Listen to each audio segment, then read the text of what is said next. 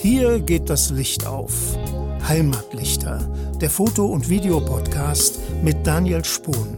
Spannende Gäste, interessante Gespräche und wahre Leidenschaft für das schöne Foto. Blende auf. Im heutigen dritten Teil mit Hans Schächel, da liegt der Fokus ganz klar auf der Fotografie.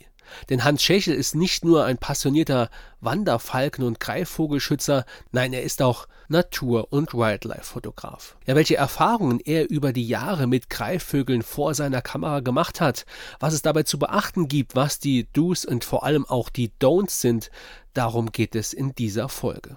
Ja, der umsichtige Umgang mit der Natur und ihren tierischen Bewohnern ist gerade in der Wildlife-Fotografie besonders wichtig. Und jetzt möchte ich euch gar nicht länger auf die Folter spannen. Viel Spaß bei meinem Gespräch mit Hans Schächel. Kommen wir mal zu einem ganz anderen Thema, nämlich der Fotografie von Greifvögeln und eventuell auch Falken. Generell ist es ja keine gute Idee, in den meisten Fällen auch ohnehin verboten, direkt am Brutplatz von Greifvögeln oder Falken zu fotografieren. Nicht nur beim Wanderfalken ist das so. Eine andere, aber ja, mit recht kontrovers diskutierte Methode, diese scheuen Vögel vor die Kamera zu bekommen, ist das Anfüttern, das Einrichten von Tarnverstecken an ja, sogenannten Luderplätzen. Ein schwieriges Thema und für so Vogeljäger wie jetzt Wanderfalke, Sperber, Habicht funktioniert das sowieso nicht, weil die da kein Interesse dran haben. Eher Mäusebussard, Rotmilan, sowas kann man da Seeadler. immer mal wieder vor die Kamera bekommen. Aber wie verhält es sich denn überhaupt naturschutzrechtlich mit dem Anfüttern, dem Anlocken von Greifvögeln mit Futtern, mit Aas?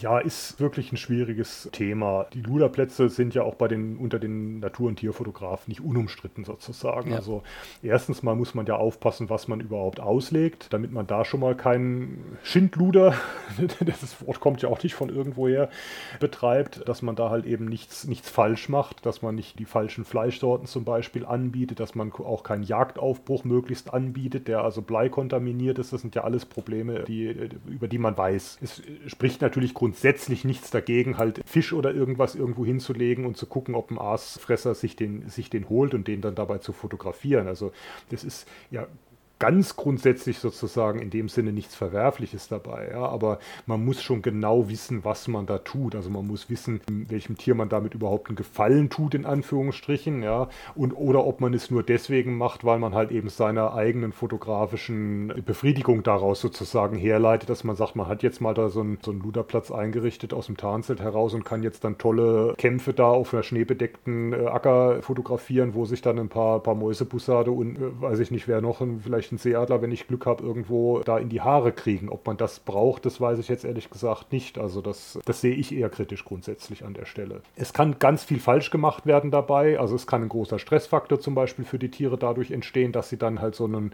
so einen Platz dann versuchen, untereinander dann zu verteidigen. Das sind so Sachen, die immer wieder beobachtet werden können zum Beispiel. Ja, dass, es, dass das nicht stressfrei abgeht, dass da Verteilungskämpfe zum Beispiel dann beobachtet werden zwischen den Tieren.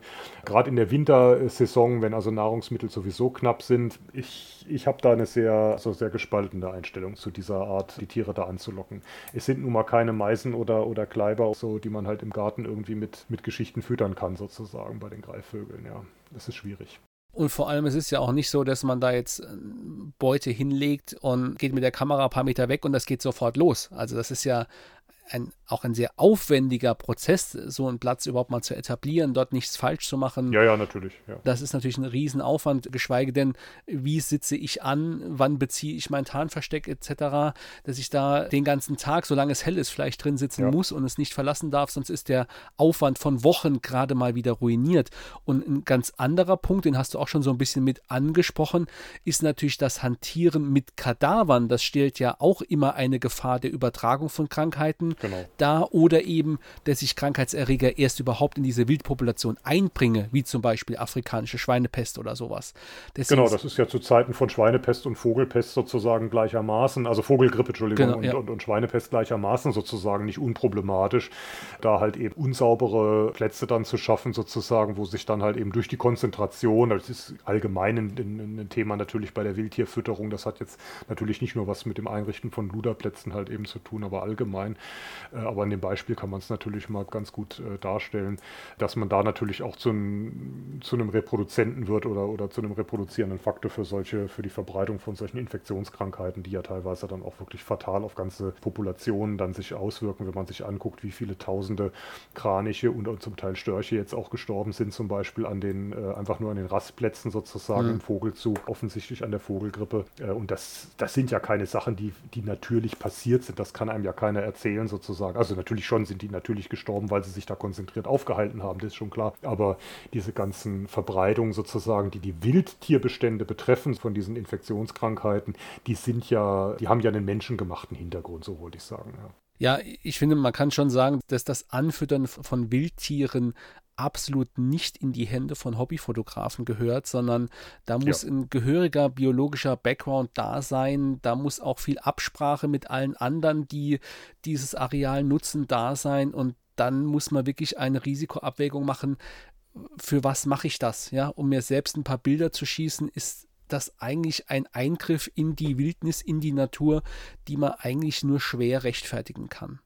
Also das, ich finde auch, das gehört Natur- und Naturschutzfachlich begleitet, so etwas sozusagen. Genau, Wenn ich ja. sage, ich habe jetzt aus Gründen, ich mache eine tolle Naturdokumentation, da muss man da auch eine Güterabwägung treffen, durchaus, dass man sagt, okay, das bringt vielleicht was, das hat einen aufklärerischen Aspekt, wie auch immer sozusagen.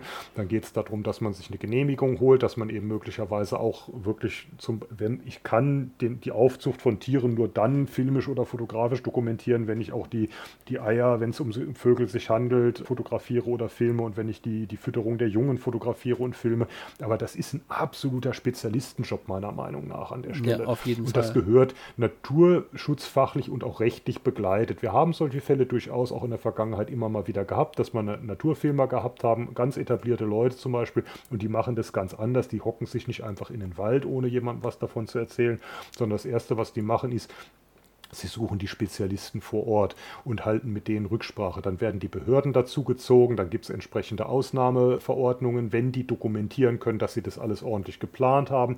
Dann gibt es, ich sage mal im Fall von Wanderfalken, gibt es dann Spezialisten aus unseren Kreisen äh, in der Regel, die das dann auch begleiten, die dann auch von den Behörden entsprechend mit dem Vertrauen ausgestattet sind, dass wenn da jemand dabei ist, der das entsprechend begleitet, genau das Thema, was du schon angesprochen hast, wann beziehe ich meinen Posten, wann kann ich wieder raus aus dem Wald, ohne dass ich eine Störung auslöse und so weiter, dann kann man sowas machen. Aber auch selbst dann ist es nicht einfach so, dass man es dann macht, sondern es muss natürlich im Rahmen der Güterabwägung, es muss ja einem höheren Zweck folgen sozusagen. Es dient ja einfach nicht nur der Befriedigung des Fotografen oder des Journalisten oder so etwas, jetzt irgendwas zu produzieren.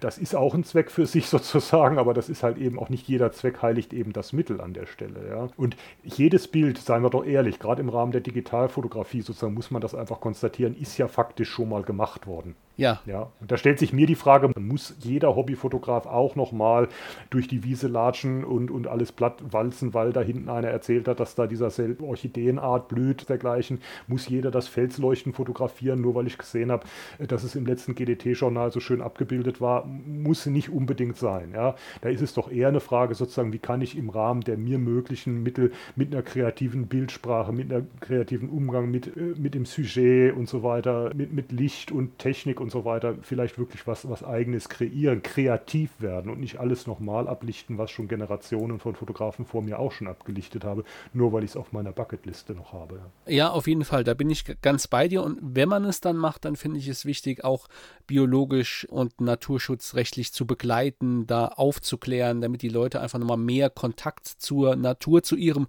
Motiv bekommen und dann eben nicht nur ein schönes Bild von eine Art haben, wo, wenn man sie fragt, sagen, oh, weiß gar nicht, was ich da fotografiert habe, was das ist, aber ich kann ja bei solchen Fotos, wenn die entstehen, auch quasi noch Wissen mitgeben und oft transportiert sich das dann über die Bilder auch ganz gut, aber irgendwie muss man sich schon überlegen, warum mache ich das und ist da ein höherer Wert dahinter.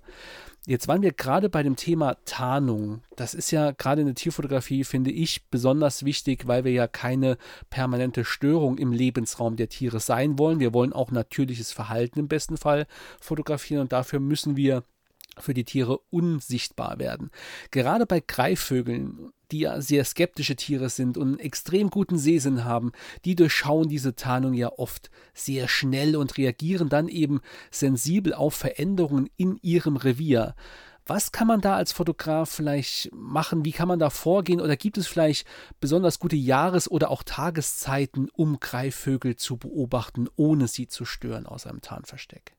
Nichts geht über Brennweite, außer noch mehr Brennweite. Ja, das ist, äh, das ist der Spruch, der jeden nervt, der irgendwie seit 600er irgendwie schon mal irgendwie stundenlang irgendwie durch den Wald geschleppt hat. Aber erstens mal ist er nach wie vor äh, wahr, ja, Kropffaktor hin oder her. Der Spruch ist einfach nach wie vor wahr. Die größtmöglichen Vermeidung von Störungen erreiche ich dadurch, dass ich halt eben respektvollen Abstand einhalte. Ja, äh, es wird immer viel von Fluchtabständen und dergleichen geschrieben und geredet, aber wenn ich einen Fluchtabstand unterschreite, dann habe ich schon längst einen viel größeren Fehler gemacht. Ja, denn ich habe die Störung tritt ja schon viel früher ein die Flucht ist das letzte Mittel, was das Wildtier zur Verfügung hat, um sich dem möglichen drohenden Zugriff zu entziehen. Vorher habe ich es aber schon erregt. Ja, das heißt, ich habe schon seine Aufmerksamkeit erregt, es hat mich schon beäugt, es hat von seinem natürlichen Verhalten schon abgelassen, es hat sich schon die Frage gestellt, in Anführungsstrichen jetzt etwas intellektuell ausgedrückt, was passiert denn da gleich, wer ist denn das, wer stört mich da, wer, wer, wer macht da rum. Das Beste ist, ich verschmelze in irgendeiner Art und Weise mit der Umgebung, in der ich mich da aufhalte und halte aus dieser Umgebung heraus den entsprechenden Respektabstand. Und wenn mir dieses Bild dann nicht gelingt, dann ist es halt auch einfach so. Dann kann ich es auch in dem Moment möglicherweise nicht zwingen. Ich gebe mal ein Beispiel. Wenn ich regelmäßig eine Landstraße befahre zum Beispiel, wo ständig Autos langfahren, wo der Trecker langfährt und dergleichen mehr und ich stelle immer wieder fest, Mensch, da hinten auf dem Acker, auf der Anhöhe, äh, vor dem Wald oder wie auch immer, da landet regelmäßig ein Busser, da jagt ein Rot-Milan oder was weiß ich was, dann ist es ja vielleicht naheliegend, dass ich da jetzt nicht ein Tarnzelt mitten auf dem Acker aufbaue und mich frage, warum in den nächsten Tagen da kein Rot-Milan mehr äh, segelt und kein Bussard mehr auf dem Ansitz da oben hockt und guckt, ob die Feldmaus sich mal zeigt, ja, sondern es wäre ja vielleicht naheliegend, sich zu überlegen, ob mein Auto, mit dem ich da sowieso jeden Tag hin und her gefahren bin, nicht der viel bessere Ansitz ist. Zum Beispiel nehme ich einen Bohnensack mit, lege mir den auf die, auf die Beifahrertüröffnung äh, vom Fenster, verhalte mich da drinnen ruhig, gucke, dass das Licht nicht so entsprechend da reinfällt, dass ich keine Reflexionen und Spiegelungen erzeuge, mache einen Motor aus, hocke mich da mal hin aus dem entsprechenden Abstand. Ich muss ja noch gar nicht fotografieren. Es geht ja erstmal nur darum, rauszukriegen, ob das in irgendeiner Weise ein adäquates Mittel ist, um einen Ansitz zu beziehen an der Stelle. Und nach meiner Erfahrung, sowohl im Kontext Störungsvermeidung bei der Wildtierbeobachtung als auch Naturfotografie, ist das Auto in einer, ich sage jetzt mal, Umgebung, in der Verkehr und Menschen und so weiter vorkommen, in der Regel ein relativ gutes Mittel zum Ansitz, weil es in der Regel mit der Landschaft in der Weise verschwimmt, dass das Wildtier es nicht als, als Mensch wahrnimmt. Ja, es gibt noch andere Möglichkeiten, die wir immer wieder erstaunt wahrnehmen, wenn ich zum Beispiel auf dem Pferd sitze. Das ist jetzt den meisten Leuten gar nicht vielleicht möglich, aber witzigerweise ist die Silhouette häufig ausschlaggebend. Wenn ich auf dem Pferd sitze, verschwimme ich von der Silhouette mit einem ganz anderen Lebewesen plötzlich. Ganz viele Wildtiere sowohl Vögel als auch äh, Vierbeiner nehmen den Menschen plötzlich nicht mehr als Menschen und als potenzielle Bedrohung wahr, witzigerweise. Ja, das ist nicht ganz klar, warum das so ist, ob das eventuell auch was mit der Akustik und mit der Witterung zu tun hat und so weiter, die eventuell durch so ein großes Tier wie ein Pferd dann überdeckt werden könnte, die der Mensch dann ausströmt. Aber das ist oft zu beobachten gewesen. Aber das Auto ist vielleicht an der Stelle sozusagen als Stahlross keine schlechte Annäherung an dieses Bild. Ja, Autos kennen die Vögel, ja, damit haben sie im Normalfall noch keine schlechte Erfahrung gemacht, aber genau. man merkt auch immer wieder, man nähert sich dann mit dem Auto und sieht, ah, da hinten auf diesem Rundballen, da sitzt schon wieder ein Mäusebussard und dann hält das ja. Auto an und dann dreht der Vogel den Kopf und denkt, okay, atypisches Verhalten von diesem Auto, das kommt genau. mir suspekt vor. Wenn da nie ein Auto steht, dann ist es natürlich ein ja. Problem, ne? aber wenn ich da zum Beispiel irgendwo eine Stelle habe, wo der Bauer jedes Mal auf das Feld abbiegt, dann biege mhm. ich da vielleicht auch mal ab mit meinem Auto und stelle mich da mal halt eben ein bisschen unauffällig hin an der Stelle, dass ich dem Bauern nicht im Weg stehe auf der einen Seite oder ich stelle mich halt so auf, dass ich nicht wie so ein Pickel in der Landschaft da stehe mhm. sozusagen, mhm. sondern ich gucke halt, gibt es da eine Silage zum Beispiel in der Nähe, wo ich mich einfach daneben platziere, dann verschwimmt vielleicht meine Autosilhouette mit der Silagelagerung, die da auf dem Feldrand steht oder was ähnliches, eine Baumgruppe und so weiter. Nicht? Das, da gibt es ja schon Möglichkeiten, dass ja. man sich das ein bisschen vorher überlegt und dann nicht einfach wie die Axt im Walde loszieht und dann mal guckt, ach jetzt sind sie alle aufgeflogen, woran hat es wohl gelegen? Ja, apropos Silhouette, da sind wir mit den langen Telebrennweiten natürlich auch gesegnet sozusagen. So groß ist der Unterschied nicht äh, zwischen einem erhobenen Gewehrlauf, einem Teleobjektiv und einem ausgestreckten Arm. Ja, also da sollte man sich auch mal Gedanken drüber machen, was möglicherweise Schreckverhalten bei einem Tier auslöst, was sowas schon mal gesehen hat. Ja. Also gerade das Arm hochheben und, und solche, solche Geschichten und so weiter löst ganz oft ein Schreckverhalten bei Tieren aus, äh, die mich vorher komplett ignoriert haben. Ja, ja, ja und ich finde auch super wichtig, was du vorhin noch so gesagt hast, beim sich annähern eines Tieres, das Flucht die Ultima Ratio des Tieres ist, ja. wenn es nicht mehr anders kann. Gerade beim Pirschen beobachtet man das ja immer wieder, dass so lange gepirscht wird, bis das Tier quasi flüchtet und ja. dann habe ich nicht gut gepirscht. Ich muss so pirschen, dass ich mir mein Bild nehme von dem Tier und wieder zurückpirsche, ohne dass es im besten Fall gemerkt hat, dass überhaupt jemand da war. Genau. Das ist Im besten für mich, Fall dreht das, dreht das Reh noch nicht mal das Ohr in meine Richtung. Ja. Genau. Und ich habe ein, ein, Bild, wo eben das Wildtier nicht erschreckt in meine Kamera blickt ja. und das nächste Bild ist nur noch die Heckansicht im Vollsprint.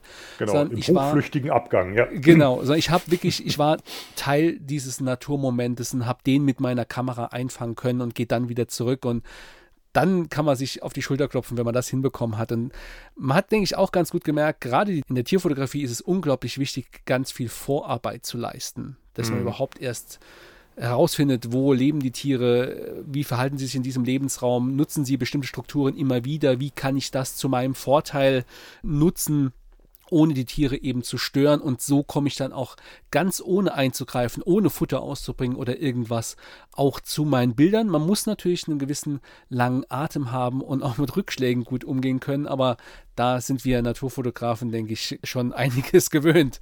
Aber da muss man dann auf jeden Fall durch. Man kann sich ja auch, auch, auch die moderne Technik ja durchaus, wie zum Beispiel Fernauslösung, Wildtierkameras mal platzieren, zum Beispiel einfach mal zu gucken, wo sind denn zum Beispiel einfach äh, Plätze, an denen sich die Tiere dann, dann aufhalten längere Zeit. Dann setze ich mich natürlich nicht mit dem Tarnzelt oder mit meinem Auto oder was auch immer sozusagen mitten in so einen Platz rein. Ich muss halt vorher, gerade wie du es gesagt hast, ich muss halt vorher eine gewisse Recherchearbeit auch leisten. Ja, und dann habe ich auch möglicherweise nachher äh, qualitativ äh, ein viel besseres Ergebnis, als wenn ich ein einfach auf Verdacht losziehe und mich frage, warum die Landschaft plötzlich um mich herum so leergeräumt aussieht. Ja, und wenn das dann passiert, aus Fehlern lernen, ja, seinen eigenen Impact immer wieder überdenken, immer wieder gucken, kann ich vielleicht noch schonender mit der Natur umgehen, noch mehr verschmelzen oder den Tieren gar nicht mehr auffällig werden. Da ist immer noch Luft nach oben und da wird man mit Erfahrung auch immer, immer besser. Ja, also ich muss ja sagen, auch aus eigener Erfahrung, so, so, sowohl in der, in der Tierfotografie als auch in der Naturschutztätigkeit, wo wir ja auch viel beobachten und, und durch Spektiv gucken. Ich finde es ja persönlich immer, ich sag mal, meinen persönlichen Reichsparteitag in Anführungsstrichen sozusagen, wenn das Tier vor, meinem, vor meiner Kamera einschläft. Ja. ja. Weil dann weiß ich, ich, ich, ich habe jetzt auch keinen Störabstand unterschritten oder sonst irgendetwas. Ja, wenn dem Wanderfalken vor meinem, vor meinem Spektiv oder vor meiner Kamera meinetwegen auch, wenn ich Belegfotos machen muss für das Monitor, Monitoring und so weiter für den Nachweis, die Nick heute hochkommen und die Augen zufallen in der Sonne, dann weiß ich, der ist jetzt nicht gestresst. Ja, ja. ja. Und dann habe ich ein gutes Gefühl und das, dann mache ich auch ein Foto und das, das kann ich dann auch guten Gewissens jemandem zeigen und sagen, ja, hier, das Schreien von dem, von dem Vogel über dir, ja, das, das um Hilfe schreien, das hörst du ja auf dem Foto nachher nicht. Ja. Genau. Ja, super, Hans. Das würde ich fast schon so als Schlusskommentar gerne stehen lassen. Es hat mich sehr gefreut, mich mit dir über Wanderfalken, Greifvögel und andere Falken auszutauschen. Ich glaube, wir haben ganz viele spannende Bereiche da in die Tiefe gehend erläutert und diskutiert. Ich fand es sehr ja. schön, dass du dir die Zeit genommen hast. Vielen Dank, dass du im Heimatlichter Podcast dabei warst und ich denke, wir hören uns bestimmt irgendwann nochmal oder sehen uns vielleicht auch im Pfälzerwald irgendwo an einem eurer Bauwegen.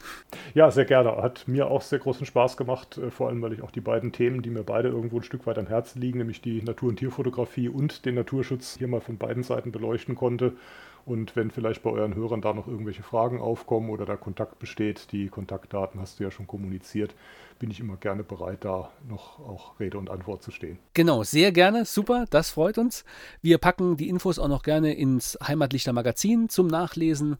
Und genau, ansonsten schaut gerne vorbei unter www.wanderfalkenschutz-rlp.de. Auch dort gibt es alle Infos. Und ja, Hans, wir sehen uns dann oder hören uns dann demnächst nochmal. Bis dann. Alles Ciao. Klar. Ich danke dir. Ciao. Ja, das war der dritte und abschließende Teil meines Gesprächs mit Hans Schächel über Wanderfalken und Greifvögel. Wenn du Hans und seine Kollegen vom Arbeitskreis Wanderfalkenschutz des NABU Rheinland-Pfalz unterstützen möchtest oder mehr über ihre Arbeit erfahren willst, dann besuch auf jeden Fall auch ihre Homepage www.wanderfalkenschutz-rlp.de. Dort findet ihr auch immer aktuelle Informationen zu den Felssperrungen für den Wanderfalkenschutz und auch den Schutz anderer felsbrütender Arten. Also vor eurem nächsten Fotoausflug in den Pfälzerwald dort kurz nachgesehen, welche Felsen aktuell noch von einer Sperrung betroffen sind oder schon wieder aufgehoben sind.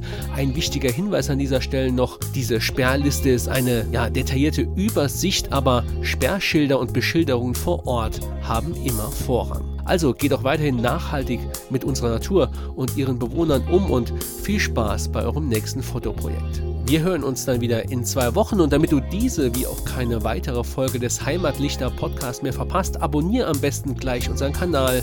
Dann hören wir uns auch beim nächsten Mal wieder. Bis dann, euer Daniel.